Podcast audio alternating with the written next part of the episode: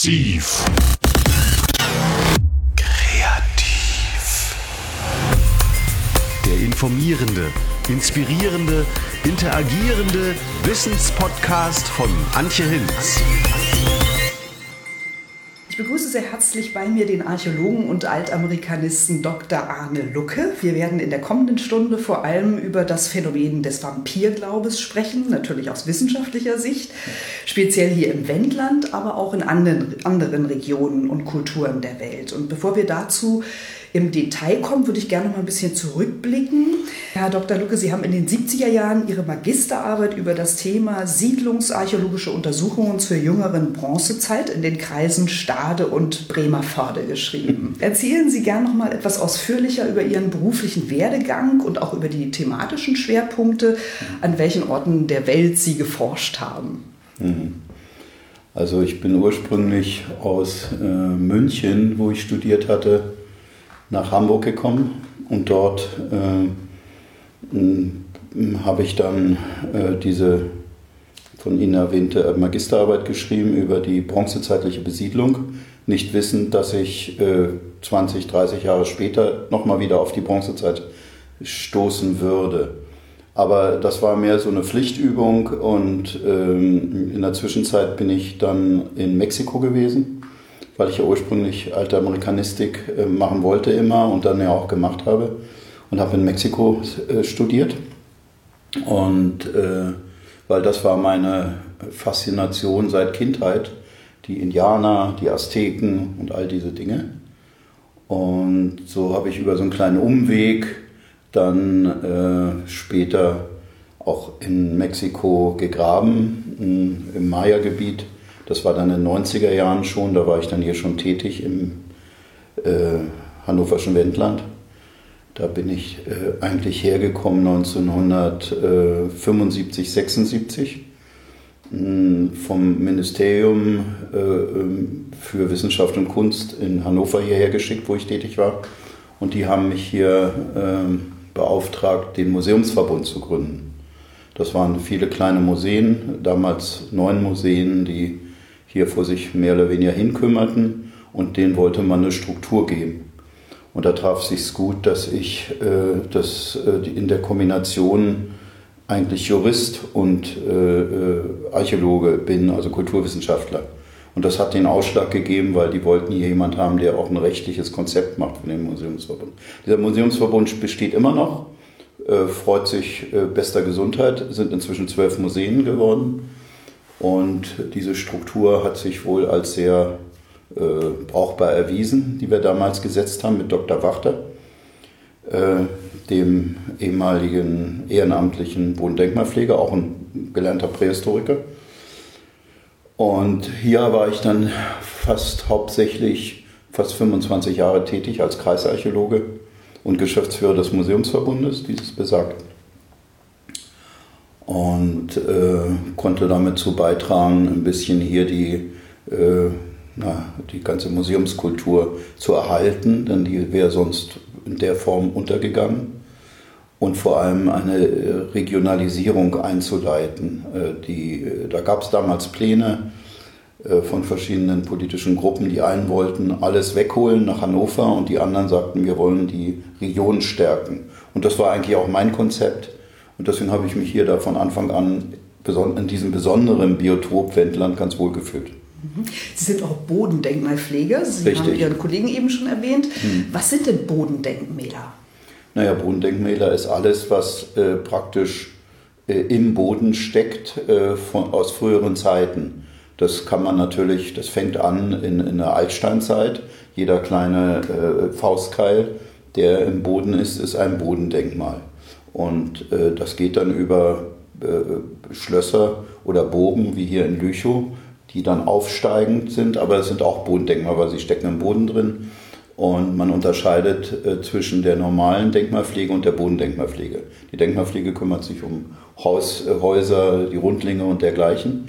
Äh, das sind meistens Architekten und die Bodendenkmalpflege kümmert sich um die archäologischen Hinterlassenschaften der Menschen. Und das geht das gesamte Spektrum durch, vom, von der Altsteinzeit bis, äh, ähm, bis hin dass ich mal ein altes Flugzeug, ein abgestürztes, hier ausgegraben habe aus dem Krieg. Äh, die Me 110, die äh, hier abgestürzt war, da hatten wir noch Augenzeugen und, ähm, und da äh, gab es dann Versuche, die so Raub zu graben wegen der irgendwelcher Relikte, die die haben wollten und dann habe ich das als Bodendenkmal erklärt mit Berechtigung und wo genau war das? Das war bei Volzendorf in der Ecke da hinten im Nemgo.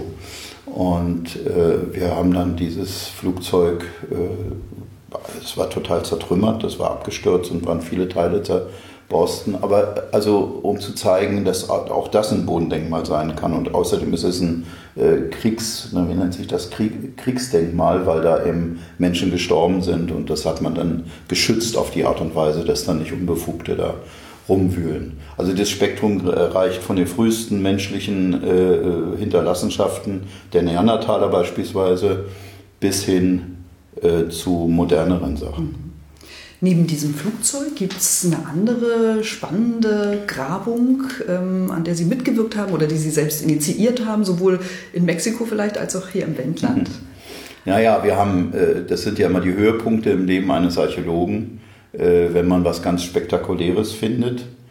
Ähm, ich habe im Laufe dieser, naja, dieser fast 30, 40 Jahre archäologischer Tätigkeit natürlich an unterschiedlichen Schauplätzen immer wieder Sachen gefunden. Was mich besonders berührt hat, war eine Ausgrabung, die wir in Wustrow hier gemacht haben, ganz in der Nähe wo wir in einem Teich, da, der, da war das Wasser sehr niedrig gefallen, ähnlich wie jetzt in der jetzigen Situation, die Elbe ist ja auch sehr niedrig. Und da kamen innerhalb von einigen Monaten, während der Sommermonate, mindestens vier, fünf Einbäume raus äh, aus, aus dem Wasser, die teilweise sehr alt waren, teilweise mittelalterlich. Und dort in Wustrow, da wussten wir, dass dort eine, eine Stelle ist, äh, eines hm, wahrscheinlich mittelbronzezeitlichen, bronzezeitlichen Siedlung.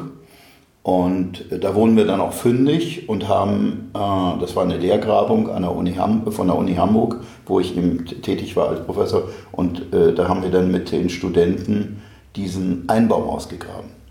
Und da entsinne ich mich, dass wir mh, hm, in einer Phase, wo wir dann praktisch ihn freigelegt hatten, der kam so aus der Kante raus und wir haben ihn dann ganz freigelegt. Und äh, das war ein Moment, wo äh, ähm, ich mit äh, einer Studentin diesen Sand um diesen Einbaum freilegte. Das war so feiner Flusssand, das, das war damals ein, ein, Feuchtgebiet gewesen, ein See wahrscheinlich. Und da kam plötzlich ein Fußabdruck raus. Also das hat mich sehr äh, fasziniert. Plötzlich kam dieses Ding da aus diesem feuchten Sand raus. Man, man, man schiebt das so ein bisschen fein ab mit dem äh, Spachtel und plötzlich war da ein Fußabdruck. Und das war praktisch ein Signal dieser Menschen von vor 3000 Jahren, der da seinen Fußabdruck hinterlassen hatte, als ob er in dem Moment vorbeigegangen wäre. Und das hat mich sehr berührt persönlich, weil nur das Spannende war, dieser Fußabdruck, das war ja im, im Grundwasser, das Wasser kam gleich wieder hoch. Der war nach äh, ähm, zehn Minuten wieder weg. Glücklicherweise hatte ich meine beiden Kameras dabei, die eine mit für Schwarz-Weiß, die andere für Dir und konnte äh, und einen Maßstab und konnte das fotografieren. Äh, aber das war ein Signal des Menschen, der vor 3000 Jahren diesen äh, Einbaum hochgezogen hat, wahrscheinlich so am, am Ufer. Und aus irgendeinem unerfindlichen Gründen wurde der dann verlassen, vergessen, äh, zugeschüttet äh, mit äh, zwei, drei Meter Erde und wir fanden ihn dann. Und dieses, ja, dieses Signal eines Menschen, das war also ganz konkret, wir konnten sogar die Schuhgröße feststellen, nachher alles. Äh, ähm, das hat mich also berührt sehr. Und dann gibt es natürlich auch in Mexiko gab es einige Dinge, wo ich dann so in Höhlen reingestiegen bin. Ich musste natürlich als Chef als erster reinsteigen. Und in, in unserem Palast, den wir gegraben hatten, da fanden wir dann unten noch Gewölbe, äh, die, die zugeschüttet waren. Und, äh, und in dem Gewölbe waren dann doch tatsächlich Wandmalerinnen drin, die sehr selten dort sind. Deswegen kamen die auch extra aus, aus Mexico City, um die zu restaurieren. Die Mexikaner war eine deutsch-mexikanische Co-Produktion. Das war aus der aztekischen Zeit? Nee, Maya. Maya-Zeit, Maya, Maya, Maya, so um 1000, mhm. etwa 1000 mhm. nach Christus. Mhm. äh, die Zeit, wo gerade diese Maya-Kultur, die jetzt auch wieder sehr aktuell ist, wo die unterging. Und wir haben dort geforscht, gezielt in so einem internationalen Team an mehreren Stellen, warum ist diese Maya-Kultur da im Puck-Gebiet äh, Yucatan untergegangen. Gibt es viele Gründe. Und, aber das fand ich auch sehr spannend, wie ich dann von meinen Leuten da in dieses Loch runtergelassen wurde, ins Dunkle. Äh, die hielten mich an äh, Füßen mit einem Seil fest und ich bin mit dem Bauch und Kopf zuerst. Und jetzt hatte ich natürlich tierische Angst vor Schlangen, weil da gibt es Schlangen und, und so Gewölben. Und habe dann äh, pfiffigerweise meine Videokamera vor mir hergeschoben mit der Beleuchtung, war so eine Videokamera, und habe die vor mich hergeschoben. Da habe ich gesagt, wenn, dann beiße ich als Schutz. Naja, und dann kam man in das Gewölbe und das war schon auch spannend. Ja.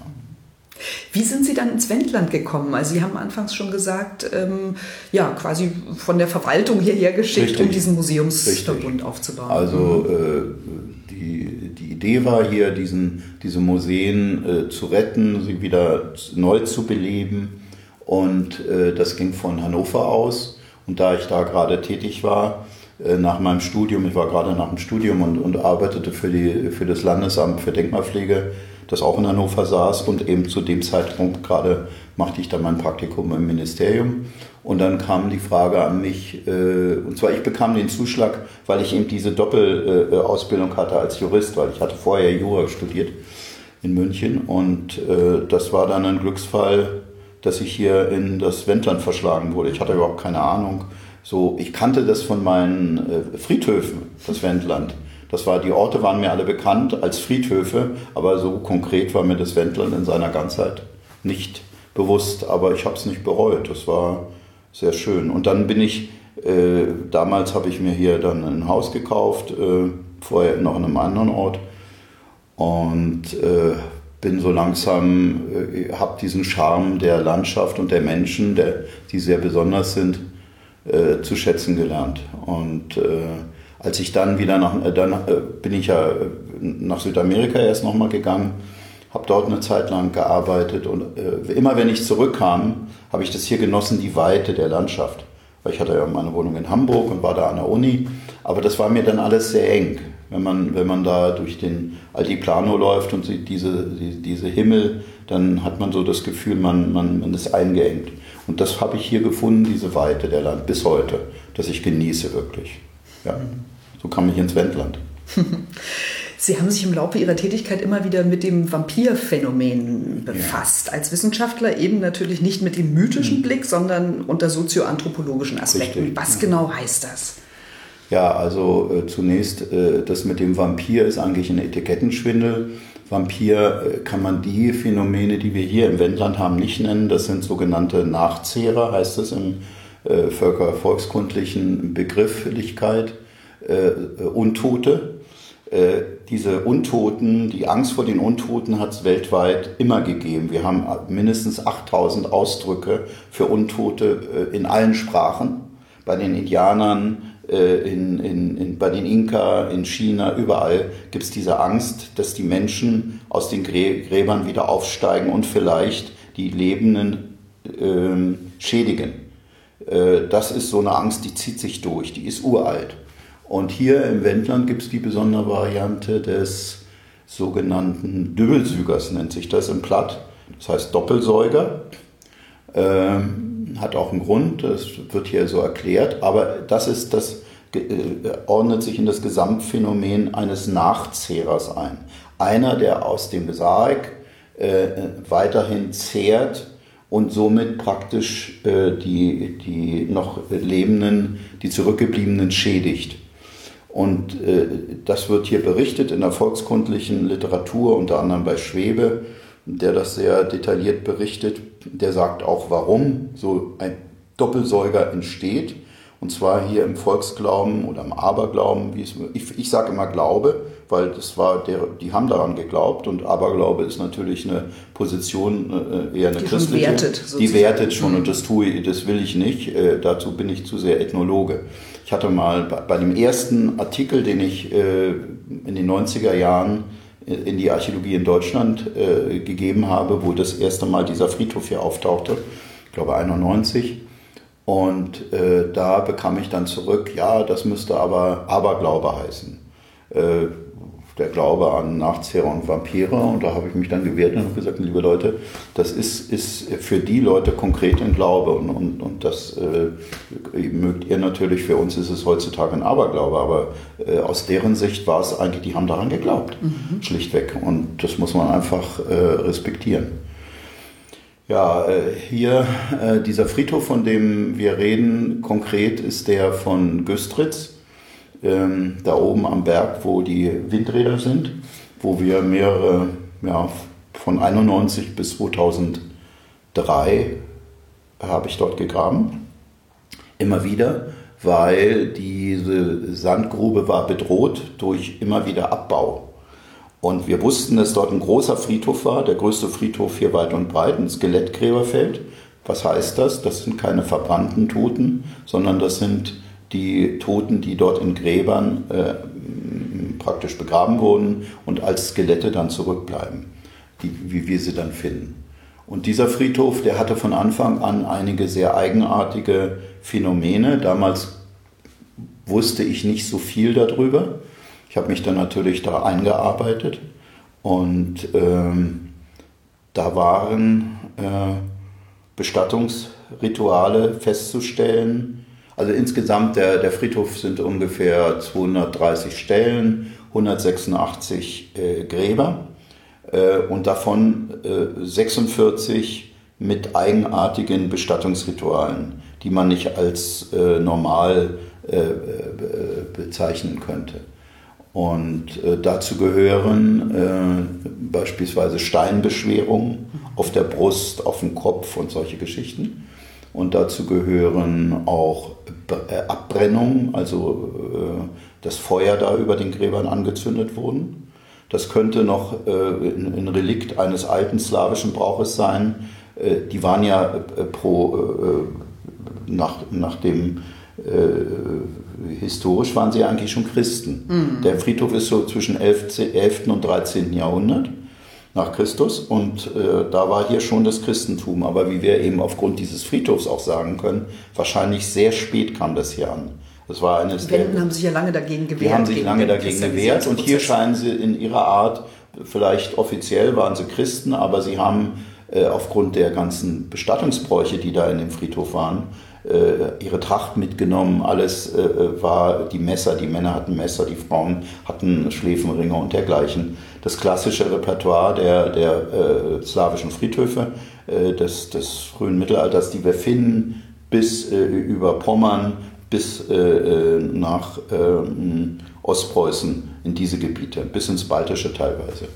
Und da scheint, das scheint eine Kultur gewesen zu sein, nämlich eine slawische Begräbniskultur. Äh, und da gibt es auch sehr viele analoge äh, Fälle zu unserem Friedhof. Der ist hier einer des westlichsten, der westlichsten in, die, in, in diesem Gebiet, was kein Wunder ist, denn hier war ja das westlichste Vordringen slawischer äh, Gruppen, hier in dem Falle der Dravinopolaben, die, die hier im Wendland saßen. Deswegen heißt es ja Wendland. Ne? Ja, und äh, diese Phänomene, die da sind, diese Bestattungsrituale, nenne ich das mal, ähm, die ähm, gehen dann so weit, dass man also im schlimmsten Falle, wenn so ein Doppelsäuger schädigt, aus dem Grab heraus, meistens die Verwandtschaft, äh, äh, ihm den Kopf abschlägt. Weil das ist ja das, womit er beißt, saugt und, und, und lutscht und was weiß ich. Und, und, zwar im Nachhinein, also nachdem er ja. schon bestattet ja, wurde. Ja, also wenn sozusagen der Familie Schaden zugefügt Richtig. wurde, überlegt die Familie natürlich, woher kann das kommen und vermutet diesen Doppelsäuger im Grab und dann Richtig. wird eben im Nachhinein der Kopf abgeschlagen. Ähm, also äh, hier habe ich das erlebt und zwar noch ähm, authentisch von älteren ähm, Einheimischen, die mir das erzählten. Ich gab ein Ereignis, wo ich von der Grabung damals kam am Anfang. Meine Mutter war äh, in Jabel bei mir zu Hause und ich bin zum Mittagessen rübergefahren und da saß unsere alte Freundin Henny Wittvogel, eine echte Wendländerin äh, aus, äh, aus Gatter. Und ich erzählte davon, habe gesagt, oh, da sind so eigenartige Geschichten, finden, finden da statt. Und meine Mutter war da und sagte, die ist Städterin gewesen. Was, wie, das gibt's gar nicht. Und was erzählst du denn da? Und die Henny sagte, ja, ja, das kenne ich, das sind die Dübbelsüger. Mein Onkel Adolf war auch so einer. Der ist ja zufälligerweise Adolf, aber also die hatte das noch als Kind erlebt in den 20er Jahren, als der begraben, begraben wurde. Da wussten die Leute oder vermuteten das, dass er ein Doppelsäuger war und hatten entsprechenden Respekt vor ihm. Oft sind es äh, alleinstehende Leute, die sich nicht so eingeordnet haben in das äh, äh, soziale Gefüge, die Sonderlinge waren, bei Frauen wie bei Männern. Und ähm, in dem Falle erzählte sie äh, uns diese Geschichte, die auch Schwebe berichtet, dass als der gestorben ist, man äh, den Sarg nicht über die Schwelle aus dem Haus brachte, sondern unter der Schwelle durchschob. Also bei der Grotte d'Or, da gibt es ja dann die Schwelle und die kann man bewegen äh, und die hebt man hoch. Und der ist unter der Schwelle durchgeschoben worden. Abwehrzauber. Das heißt, damit er nicht wieder zurückgeht. Vor dem hatte man Respekt. Gut, äh, um es kurz zu machen, ich erkläre jetzt, sagen wir mal, das sozioanthropologisch äh, gibt zwei Erklärungen, die ich habe für dieses Phänomen. Das eindeutig da ist. Wir haben also dort zwei, äh, zwei, Tod, äh, zwei Grablegen, wo, die, wo der Kopf abgeschlagen wurde, wo man eindeutig die Störung erkennt, wo der Kopf hier irgendwie auf dem Becken oder, oder Bauchgegend liegt äh, und der ist nachträglich gekappt worden. Äh, in der Volkskundeliteratur wird berichtet, dass es immer mit Spaten gemacht wird und äh, die, die äh, Leute, die das machten, das war ja unheimlich, meistens nachts. Oft kam der Fahrer mit dabei. Da gibt es überall Berichte, also die 17. 16. Jahrhundert. In Chroniken? In Oder Chroniken, eher in Sagen? Ja. Nein, nein, in, in Chroniken, Chroniken, richtig mhm. berichtet. Offiziell, da schreibt der Pfarrer dann einen Bericht oder der Amtmann und schreibt darüber, an dem und dem sind wir da hingegangen und haben äh, so ein äh, Grab äh, geöffnet. Äh, die, diese Phänomene gibt es äh, und sie sind also auch hier weit verbreitet gewesen, in einer ganz spezifischen Zeit, sage ich mal. Und zwar, ich deute das so, immer in Zeiten von, von einem Wandel, wo es Umbrüche gibt. Wie unsere Zeit beispielsweise. Nicht umsonst haben wir diesen Hype mit den Vampiren und all diesen ganzen Fantasy, Fantasy übersinnlichen Dinge. Das passt in die Zeit hinein. Die Leute haben Angst. Es geht um Angst letztendlich. Äh, vor irgendwas, was ihnen, äh, was sie nicht erklären können, äh, was ihnen unheimlich ist. Bei uns jetzt die Digitalisierung, die Globalisierung, wie immer man das äh, äh, äh interpretiert. Und damals war auch eine Angst, nämlich die standen auf der Schwelle zum Christentum und wurden mehr oder weniger zwangschristianisiert. Äh, die waren heidnisch äh, gewesen, äh, Leben lang und viele Generationen. Und plötzlich kamen jetzt die deutschen Herrscher hier, die saßen hier schon in Lüchow und herrschten über diese wendischen slawischen Dörfer, die ringsherum waren da kommen wir dann zu dieser ganzen Entstehung der Rundlinge, aber das ist eine andere Geschichte. Aber es hängt eng damit zusammen. Mhm. Und Deshalb es ja in diesen Rundlingsdörfern auch erstmal keine Kirchen gab. Richtig, die sind außerhalb. Genau. Also Satemin ist ja außerhalb, fast in allen Orten oder mitten im Gelände für mehrere Orte, weil die, die Dörfer waren schon dicht, die waren schon früher gebaut worden. Und äh, die Bevölkerung war äh, damals überwiegend äh, slawisch also Draveno-Polabisch, die sprachen ihre eigene Sprache ähm, und hatten auch gewisse äh, Restriktionen, hier nach Lüchow zu gehen, weil hier saßen die Deutschen, die kontrollierten alles, die Gilden und so weiter und die, die durften hier gar nicht teilweise rein. Da gab es so Wendenparagraphen. Also die wurden diskriminiert schlechtweg. Ja, das waren so Untermenschen. Später kam das ja nochmal. Und äh, gut, und die hatten ihre alten Bräuche und äh, waren an der Schwelle des Christentums in der Zeit. Und ähm, es sichert das, wir finden es auch in Südamerika, in Mexiko habe ich das sehr oft erlebt, sie sicherten sich ab nach beiden Seiten. Sie sagten, naja, wir wissen ja nicht so recht, ob das funktioniert mit dem Christentum da, ob der uns wirklich die Sicherheit und das Heil bringt. Also sichern wir uns bei den alten Göttern auch noch ab. Das haben die Wikinger genauso gemacht. Als die Wikinger zu Christen wurden, dann haben sie auch ihren alten äh, Tor und, und, und, und äh, Freier und, und noch gehuldigt für alle Fälle und auch Opfergaben gegeben. Aber gleichzeitig waren sie auch schon Christen und trugen das christliche Kreuz. Äh, das ist also ein Phänomen, das findet man überall. Und hier, äh, also es gibt zwei, äh, für mich aus meiner Sicht, zwei Interpretationen, wie diese Angst aufkommen kann. Einerseits ist es generell dieser Zeitenwandel, äh, wo Ängste entstehen, wenn sich etwas verändert und die Menschen verunsichert sind. Sie müssen sich vorstellen, das sind einfache Menschen gewesen. Ja? Die konnten ja meistens auch nicht schreiben und lesen, sondern sie waren einfache Bauern und noch befangen in ihrem alten Glauben teilweise. Und da sicherten sie sich ab und äh, machten an den Gräbern bei denen, wo sie dachten, oh, die sind gefährlich, ihre Rituale. Wie gesagt, 46 bei 186 Gräbern, die solche eigenartigen Dinge hatten. Steine auf dem Kopf, Steine auf der Brust, äh, verbrannt.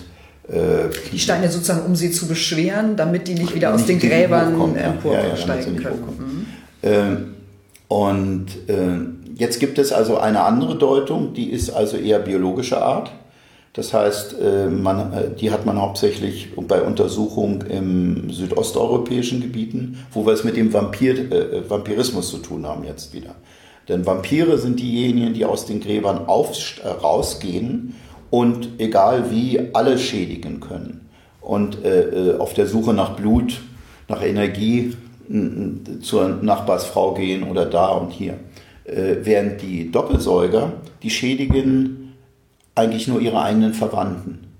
Äh, und äh, da habe ich eine Erklärung dafür, wenn Sie sich diese Häuser vorstellen, wo die lebten, wir, wir haben Untersuchungen, dass die oft an Tuberkulose litten, wegen der Feuchtigkeit, es war kalt, es war zugig und viele von denen hatten eine Krankheit, beispielsweise Tuberkulose was ja bakteriell äh, übertragen wird, aber damals kannte man das ja nicht, dass es der Tuberkelbacillus gewesen ist. Also der älteste Mann, der, der Opa, der starb, wurde begraben. Und ein paar Wochen danach, der hatte die ganze Familie ja infiziert. Genau. Und ein paar Wochen danach starb dann der nächste Sohn. So, und das dann, war eben die Inkubationszeit. Die Inkubation, genau. Äh, und so starb praktisch äh, nachher der ganze Haushalt. Und da kam natürlich der Glaube auf, oh, das ist der Alte gewesen, der die anderen ins Grab reinholt äh, und, und sie schädigt. Also es wäre eine ganz natürliche Erklärung. Äh, es gibt also so auch bei der Pest ist dieser Vampirglaube auch wieder aufgekommen. Pest konnte man auch nicht erklären, wusste man auch nicht, wie wird das übertragen durch die Flöhe und Ratten, das wusste man alles nicht, die Zusammenhänge.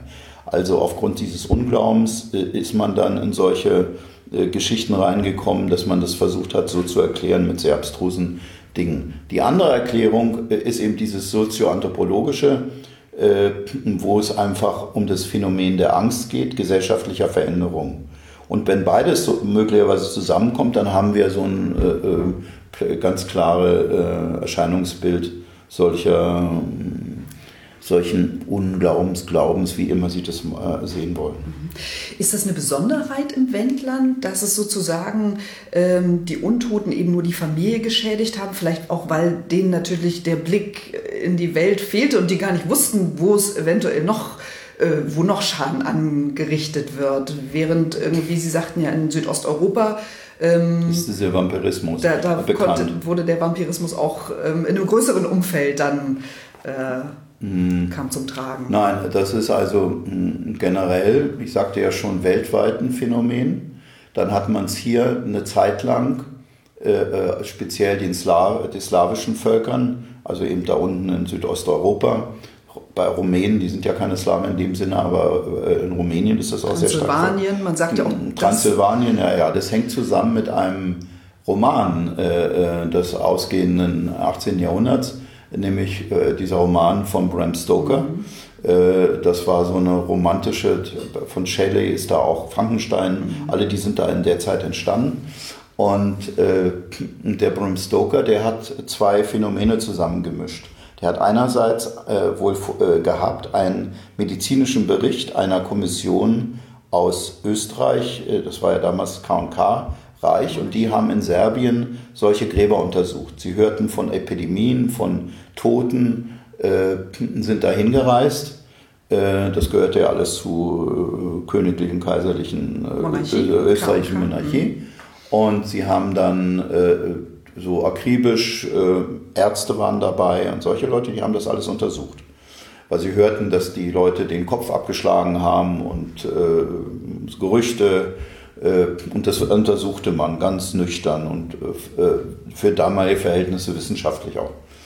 Und dabei stießen sie eben auf dieses Phänomen, darüber gab es Berichte. Und äh, der Stoker, der hatte wohl die auch, es gab ja schon Zeitungen und alles in England, und er hatte über diese Berichte gelesen. Und gleichzeitig gibt es also den, äh, einer meiner Lieblingspersönlichkeiten, den berühmten Vlad Tepes, den äh, Urvater des Dracula. Äh, das war ein ähm, transsilvanisch, äh, äh, rumänisch, ungarischer Fürst der auch eine Zeit lang bei den Türken in Diensten war und der äh, äh, wieder zurückkam in sein Land und man wehrte, das war das Grenzgebiet Transsilvanien zwischen dem Osmanischen Reich, also dem muslimischen Einfluss, die da drückten, und dem äh, mitteleuropäischen Gedankengut christlich. christlich mhm. Und der organisierte dann, als er zurückkam, Widerstand, meistens in einer Art von Guerilla-Krieg gegen die Osmanen. Und äh, da die Osmanen teilweise auch nicht zimperlich waren, war er auch, äh, und er kannte, ihre, er kannte die Interna auch der Kriegsführung, hat er zur Abschreckung äh, diese Leute fehlen lassen. Also man sagt, 26.000 hat er von den Türken irgendwie aufgehängt und sie so und so Alleen hingepackt. Und dass die sogar, diese riesige Armee, vor ihm Respekt hatten und, und Angst hatten, weil er wirklich so grausam war. Also gegen. Äh, in Rumänien ist der Mann heute ein Volksheld. Der gilt als ein Befreier und ein, ein äh, äh de, de, dieses rumänischen Nationalstaates, so einer mit der Begründer. Mhm. Äh, er selber gehörte einem Ritterorden an, dem, dem Drachenorden, und das heißt Drak. Und daher kam der Name äh, Dracu, äh, Draculeia, Dracula. Äh, in Wirklichkeit hieß er Vlad. Und äh, Vlad, war, fragen Sie mich jetzt nicht so, aus Sigischwara äh, ist sein Geburtshaus. Und Tepesch ist so sein Kosename, das heißt der Fehler. Ah ja. Also Vlad Tepesch ist derjenige, der da praktisch den Osmanen richtig Angst macht und Dampf und äh, deswegen heute zur Belohnung als Nationalheld gilt. Und wie muss man sich das Fehlen vorstellen? Naja, sehr unangenehm möchte ich nicht im Detail Ihnen erläutern. Äh, äh, Nachdem die Leute schon erhängt nein, waren? lebendig. lebendig. Hm. Nicht zum also sehr grausam. Also ist, ein, ist aber gut, das gab es schon bei den Römern teilweise. Bei allen Völkern ist das immer so als besondere äh, Abschreckung, ähnlich wie das Kreuzigen. Das Kreuzigen mhm. war ja auch so ein, die Römer haben das also als gegen Hochverrat äh, wurden dann die Leute gekreuzigt und in dem Falle eben das Fehlen und die wurden dann da äh, aufgestellt am Weg als absolute Abschreckung und dass jeder Türke, der da sagte, oh, das blüht mir vielleicht, also um sie einfach, das war psychologische Kriegsführung mhm. letztendlich. Und, äh, und äh, dieser äh, gute Vlad Tepes äh, hat eben hergehalten, um diesen Namen Dracula herzugeben. Und der, der Bram Stoker hat das alles verbunden in einem netten Roman, der ist ja bekannt, dieser Dracula-Roman. Und äh, da verbindet er diese Elemente und das ist dann eingegangen in die Literatur und für uns sind das also Vampire, Vampirismus. Aber wie gesagt, Vampire gehen, äh, gehen raus, äh, die sind nicht an, den, an das Grab gebunden, die sind zwar an die Nachtzeit gebunden, äh, weil den Tag können sie nicht ab, und das sind Untote, die schon teilweise hunderte Jahre Untote sind. Da gibt es ja diese netten Filme alle. Genau.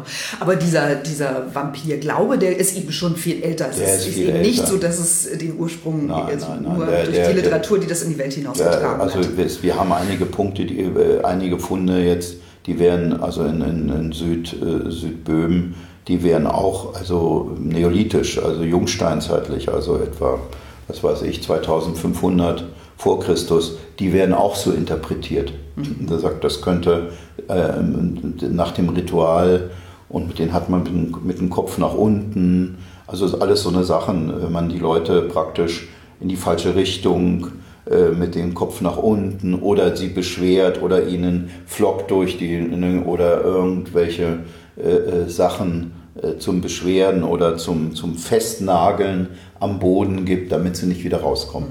Und das finden sie fast überall.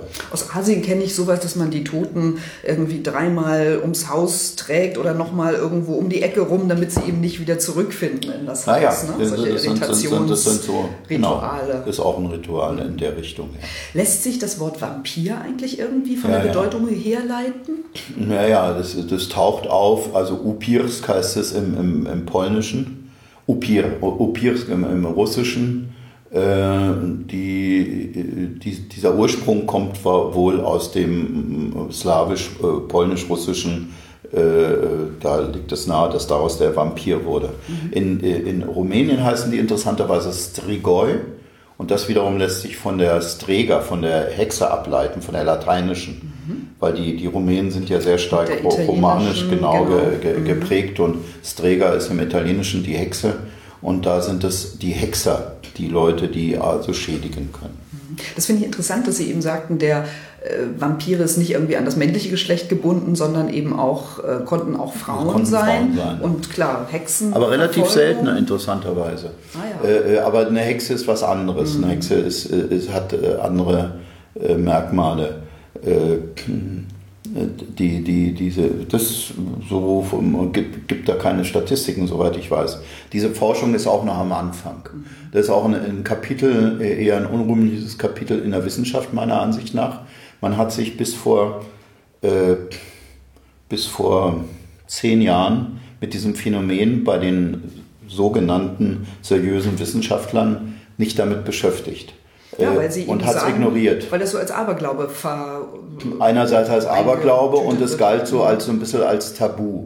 Das Interessante ist, dass jetzt gerade ein Kollege aus, äh, äh, äh, aus ähm, ein junger Kollege äh, von mir in, in Hamburg, äh, ein Archäologe, der hat alte Unterlagen wieder äh, untersucht und plötzlich äh, gut dokumentierte Sachen. Und der damalige Archäologe hat es wohl nicht gewagt, diese Ver äh, äh, Verbindung herzustellen, weil das galt als Tabu. Das ist so für mich so im Rahmen, so kann man so als Poli- Political Correctness äh, in der Wissenschaft bezeichnen. Und dagegen wehre ich mich ein bisschen. Ich habe damals ja eben in den 90er Jahren ganz eindeutig äh, äh, das so benannt und, und vermutet und gesagt, da ist was. Und äh, mir war das e- egal relativ, äh, weil äh, der Hintergrund bei mir ist eben nicht nur ein, ein archäologischer, so ein bisschen äh, in einer Richtung, sondern ich bin ja auch Ethnologe, ein ausgebildeter. Oh, Volkskundler, Ethnologe, heutzutage sagt man, Volkskunde ist europäische ähm, Ethnologie. Und das hilft mir sehr viel. Und ich benutze auch als Beispiele immer ethnografische, ethnologische, volkskundliche äh, äh, Berichte. Äh, da muss man natürlich aufpassen, wenn man über so einen großen Zeitraum äh, Verbindungen herstellt. Und meine Kollegen äh, von der äh, grabenden Zunft sind da besonders vorsichtig. Die wollen da auch sich keinen Schnitzer reinmachen.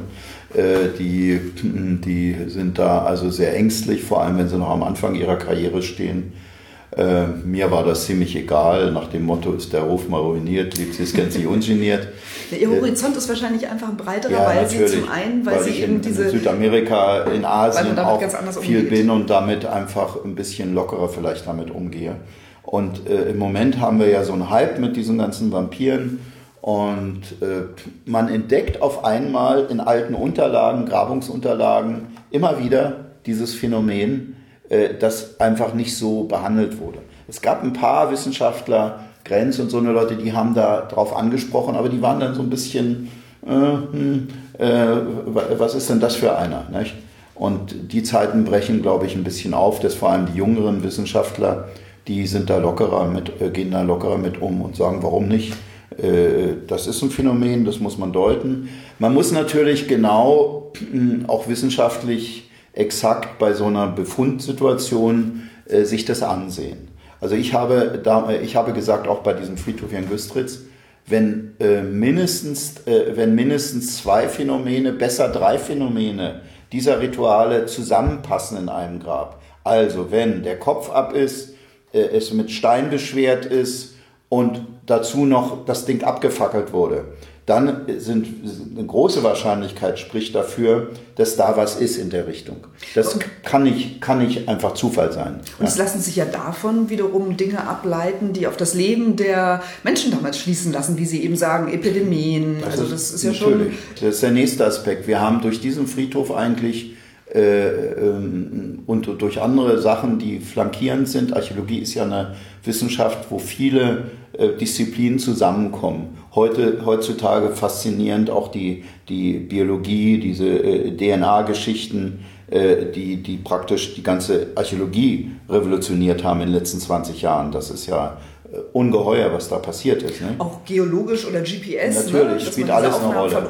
All diese wissenschaftlichen Phänomene, äh, äh, diese wissenschaftlichen Disziplinen werden zusammen. Früher war man immer so ein Einzelwissenschaftler, hat nur in eine Richtung geguckt und kannte nur das, was man eben kannte. Aber heutzutage arbeitet man im Team zusammen. Das habe ich in den USA, in, in, in, in, dort drüben gelernt. Das, das können die sehr gut, die, die Amerikaner, dass man im Team wissenschaftlich nüchtern zusammenarbeitet und dann das zusammenfasst. Und, äh, und das äh, bringt dann wirklich interessante Ergebnisse, so mit Querverweisen und dergleichen. Wie ist das mit dem Spreewald beziehungsweise in der Lausitz? Da leben ja heute noch Sorben, Hm. sprechen ihre Sprache, ähm, auch wenn es da wohl Abstufungen gibt zum ehemaligen Wendischen. Ähm, wie ist das da mit dem Vampirglaube? Gibt es auch, dort gibt es auch, ähm, in Bautzen gab es mal einen Friedhof, der genau, oder gibt es einen Friedhof, der genau in die gleiche Zeit reinpasst, wo auch äh, einige der Gräber äh, wohl dieses in, in die Richtung ging. Ja, äh, wo Sie Spreewald ansprechen, das ist für mich natürlich ein besonderer äh, Punkt, weil ich, ich komme aus dem Spreewald. Also Ich aus, auch. Ach ja? Ja, aus Lübbenau. Ach, aus Lübbenau. meine meine äh, Urgroßmutter kam aus Burg. Ah. Äh, habe ich gerade von meiner Cousine bekommen. Die, die, die habe ich getroffen bei einem Treffen in Dissen. Äh, da macht ein junger Kollege von uns, äh, ein Sorber, sorbischer Kollege, macht so ein, so ein Fest äh, jährlich, ein sehr schönes und slawisches Fest. Und da hatte er mich, wir waren in Bautzen, dann hatte ich den Vortrag gehalten, hat er mich eingeladen, habe ich gesagt, ja, ich komme gerne. Und das war schön zu sehen, dass dort alles zweisprachig war. Die Kinder sprachen Sorbisch. Das hat mich persönlich sehr gefreut. Also die sprachen Niedersorbisch.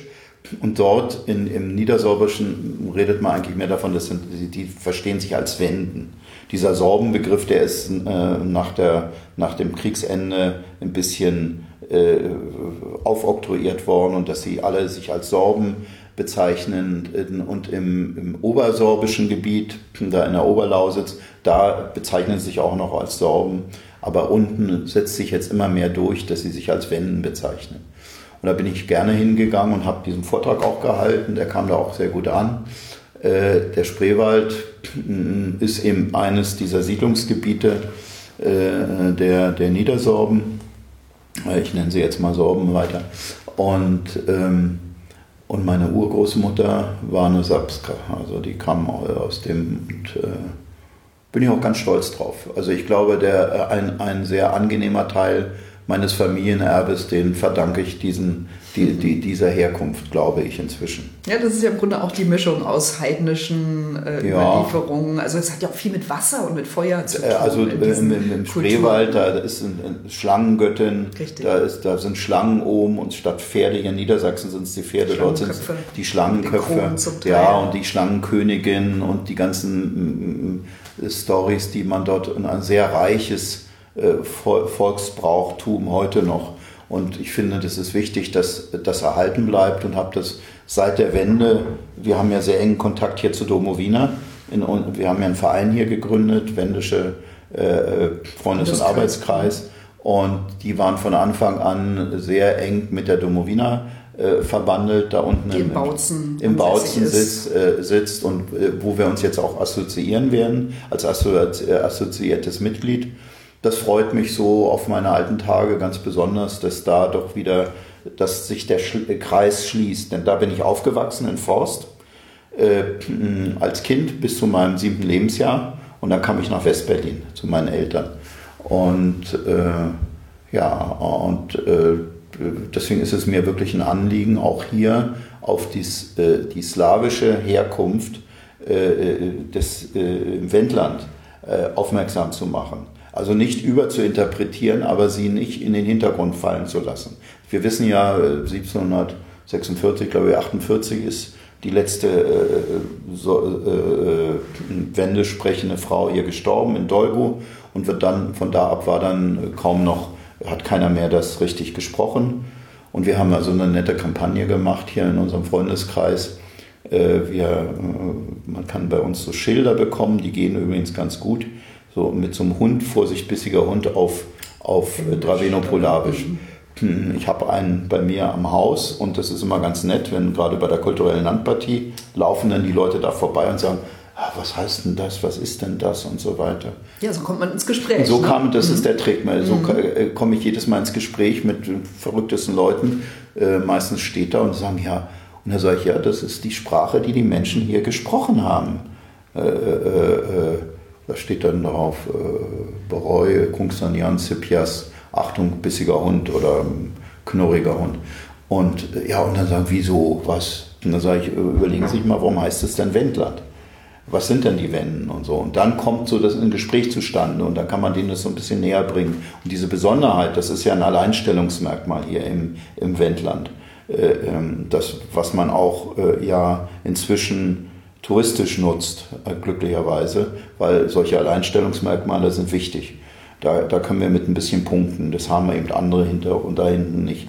Und ich glaube auch, dass die Menschen hier ganz besondere Mischung sind ja auch äh, Interesse, sich mit der eigenen Kultur und Herkunft zu beschäftigen. Das ist ein neueres Phänomen. Das war, hm, als ich hierher kam in den 70er Jahren, fing das vielleicht gerade an, aber das war noch nicht so. Und ich glaube, dadurch, dass hier sehr viele Leute von außen, nicht zuletzt im Zusammenhang mit dieser ganzen Gorlin-Problematik, Künstler vorher, Intellektuelle, Studenten, die noch recht beweglich waren, hierher kamen und das so ein bisschen aufgemischt haben und durchgemischt haben, dass da äh, diese Problematik stärker plötzlich aufkam und auch diese konservativere Bevölkerung sagte, ach, das ist ja interessant. Ja, wenn man damit aufwächst, macht man sich oft gar keine Gedanken Na, ne? und reflektiert nicht. Und die, ja, ja. die von außen kommen und das zu schätzen Richtig. wissen, ja, können dann andere. Und dann sagt man sich, warum war, mag der diese alte Truhe, die hier bei mir da steht? Also da muss ja was dran sein, so nach dem Motto. Und das hat sie, und, und ich habe äh, immer wieder gehört, so auch in den 80er Jahren fing das schon an, dass auf einmal die, die Leute hier, die Kinder sagten, nee, nee, das heben wir auf, weil ich hatte ja mit den Museen zu tun und wir haben auch Sachen äh, gekauft teilweise, um sie zu bewahren. Und dann haben die gesagt, nee, nee, das will ich aufheben, das ist der alte Spinn, das alte Spinnrad. Die ältere Generation hat geschmeißt weg den Mist, verrottet, aber die Jüngeren sagten dann schon, die jetzt auch so 50 schon sind, die sagten, nee, das heben wir auf und stellten das in die Eingangshalle und so. Das war sehr erfreulich zu sehen, dass diese, es geht ja um Traditionen, Traditionen zu bewahren. Und ich glaube, das ist auch mit einer der, äh, ja, einer der wichtigsten Aufgaben in der nächsten Zeit, wo wir auch in so einer Zeit des Umbruchs sind und Traditionen eigentlich untergehen, rasant und auch zerstört werden, bewusst oder unbewusst. Aber dieses, diese moderne Zeit mit der Digitalisierung, wenn die Kinder nur noch sitzen mit ihren Dingern, äh, äh, halte ich es für sehr wichtig, dass äh, man sich äh, dieser so, solcher Tradition bewusst wird erstmal. Und man muss ja nicht jede schlechte Tradition, es gibt ja auch schlechte, äh, übernehmen, aber man sollte sich grundsätzlich mit diesem Phänomen beschäftigen und äh, Traditionen bewahren. Und die Digitalisierung bietet da ja auch eine wahnsinnige Chance, Natürlich, wie wir das jetzt zum Beispiel gerade ja, genau, machen, eben ja, ja. Wissen aufzuzeichnen hm. oder eben Fotos zusammenzutragen, historische Fotos und das über das Internet Richtig. eben in die Welt hinauszutragen und dann vielleicht auch Querverbindungen zwischen und, Kulturen Und das passiert auch flächendeckend, hm. wo ich das mitkriege, hier auf dem flachen Land ganz sicher. In der Stadt äh, vielleicht nicht so sehr, weil das ist anders, schnelllebiger. Aber äh, diese Tradition, und das gefällt mir so gerade bei den Sorben, im, im, also in, in, in der Lausitz, dass dort sehr traditionell gedacht wird und äh, äh, herangegangen wird. Das ist wunderschön zu sehen in so einer Familie, wo denn der Kleine, der, der Vierjährige, äh, zweisprachig schon mit der Oma spricht er Sorbisch äh, und mit, der, äh, mit dem Vater spricht er Deutsch. Und das wechselt immer die ganze Zeit hin und her und dann fragt er, was heißt denn das? Äh, äh, Oma auf äh, Sorbisch. Und die erklärt ihm das dann. Und das finde ich wunderbar. So sollte es in einer ich hatte leider, weltoffenen ich Welt hatte sein. leider nicht die ähm, Chance, weil bei uns hat man schon lange, äh, wo ich aufwuchs, da gab es noch so einige Ausdrücke, äh, die äh, zurückzuführen waren auf diese umliegende sorbische Bevölkerung in Forst bei meinen Großeltern. Und, äh, aber das waren Großbürger, die sprachen Deutsch, die, hatten also nichts, äh, eigentlich nicht so viel mit am Hut. Es war sogar ein bisschen despektierlich, wenn die sagten, die Wenschen. Das sind die Menschen, dabei waren sie selber welche. Ja, äh, äh, und, und ich habe das erst viel später entdeckt, auch nicht zuletzt durch mein Ethnologiestudium, weil ich mich da mit Minderheiten in Europa beschäftigt habe, aber nicht nur in Europa, weil als Ethnologe beschäftigt man sich mit diesem Thema sehr stark. Ähm, wie ist es? Gibt es eigentlich auch Abbildungen von ähm, Vampiren hier im, im Wendland? Gibt es da Zeichnungen in Sagenbüchern? Und Dine Stiebig ist ja so eine Expertin für Sagen, die die auch ganz toll erzählen kann, Toll, auch ja, von einem Doppelsäuger und so Die ist weiter. wirklich mit einer derjenigen, die noch am meisten weiß ja von dem. Genau. Äh, ja, aber es gibt keine Darstellung. Zeichnung, nein, nein, die sind alle so aus dem äh, 18. Jahrhundert, vielleicht noch 17 ab und zu so eine Darstellung, aber die, die äh, kann man nicht her, das ist alles Fantasy Mhm. eigentlich.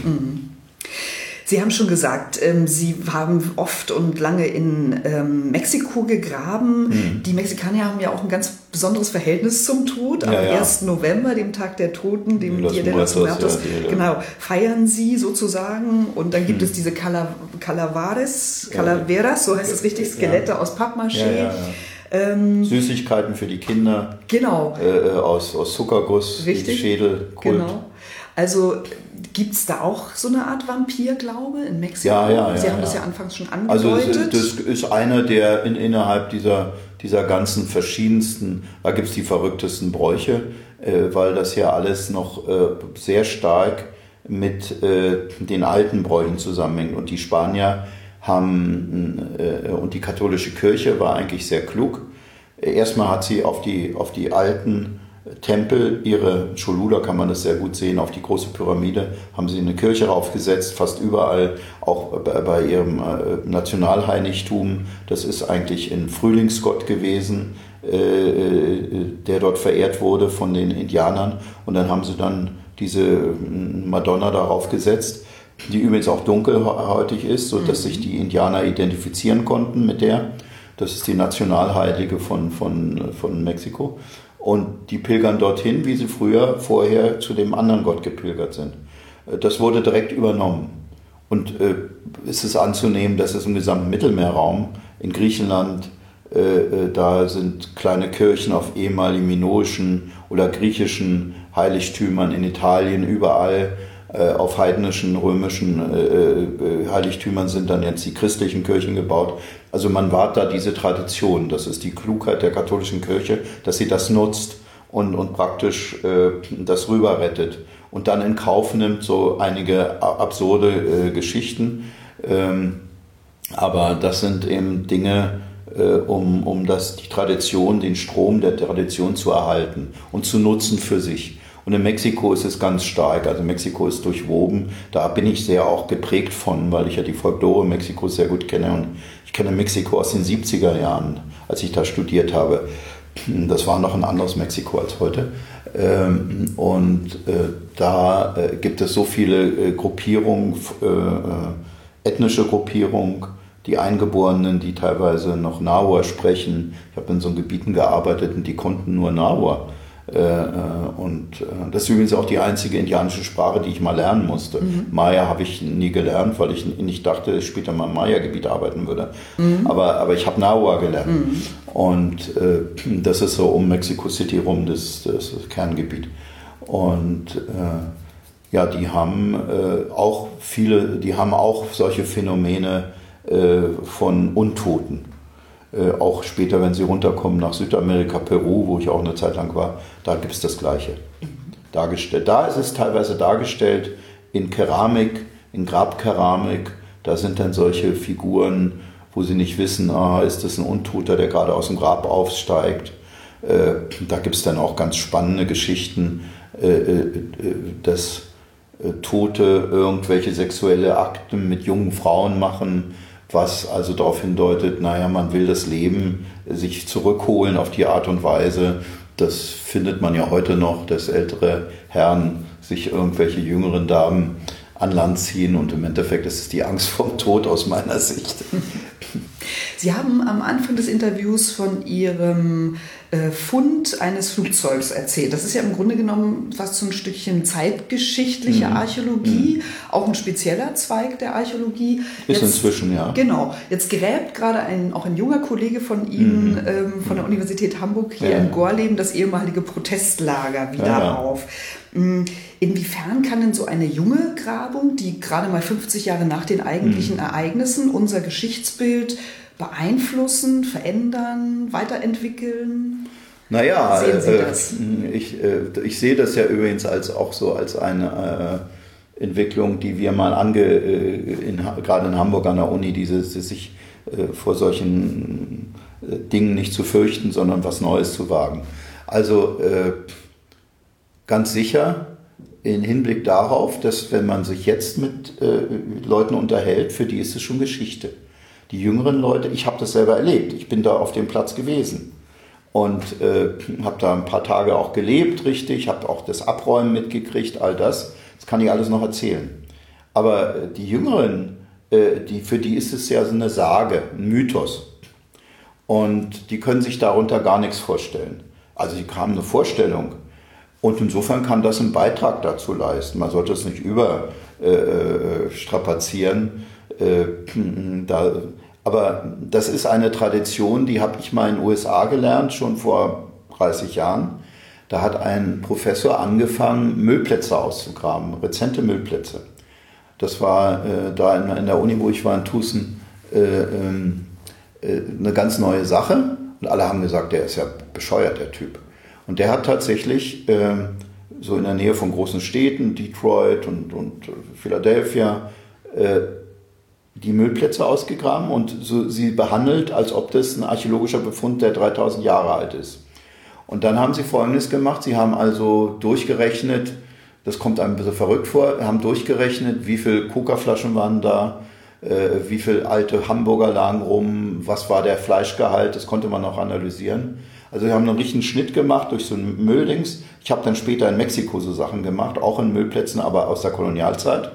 Äh, und habe das dann übertragen hier ins Wendland, man nennt das historische Archäologie, und habe in Rundlingsdörfern gegraben, in, in, in äh, abgebrannten Häusern und dergleichen, um rauszukriegen, wie alt sind die Rundlinge. Also da, da hat sich der Kreis mhm. geschlossen. Und das, was er jetzt macht, ist, das, äh, ist im Endeffekt das Gleiche. Das ist diese Tradition, die von den USA kam. Und der hat, dieser Professor hat ganz spannende Sachen rausgekriegt mit seinen Studenten Sie haben beispielsweise festgestellt, wie süß sich damals schon die Amerikaner ernährten. Wie sehr sie, also das, was heute sich in so einer Fettleibigkeit zeigt, war damals schon im Ansatz drin. Also sie haben die Nahrungsmittel, die Coca-Dosen, alles analysiert. Äh, mit Hinblick dann auf die jetzige Entwicklung. Und ähm, das hat schon, hat schon so seinen, seinen Reiz. Äh, äh, oder sie haben also noch zurückgelassene, weggeworfene Hamburger äh, äh, untersucht und nach dem Rest, wie viel Fleisch war da drin, wie viel mehr äh, war Rind drin im Gegensatz zu heute und alles so eine Geschichten. Und ich habe auch immer gerne hier so in Müllplätzen rumgewühlt. Das ist ja praktisch mein Beruf. Und gerade bin ich in meinem Haus dabei, eine, eine, eine, ein Pflaster zu bauen. Und da habe ich festgestellt, da haben die Leute, die vorher mehr in dem Haus waren, die haben da äh, alles entsorgt. Die haben da Flaschen, äh, äh, Keramik, Knochen, alles da reingedonnert. Und das grab ich gerade aus und sage dann immer, oh, heb mal auf, das ist eine interessante Tasse. Und weiß jetzt inzwischen die ganzen Services, die die hatten. Was für mich spannend ist, da sind teilweise recht teure Keramik dabei.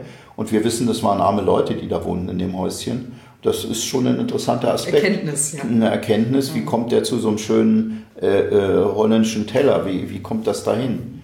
Und solche Geschichten. Also es gibt immer Aufschlüsse. Wir Wissenschaftler können uns immer mit was beschäftigen.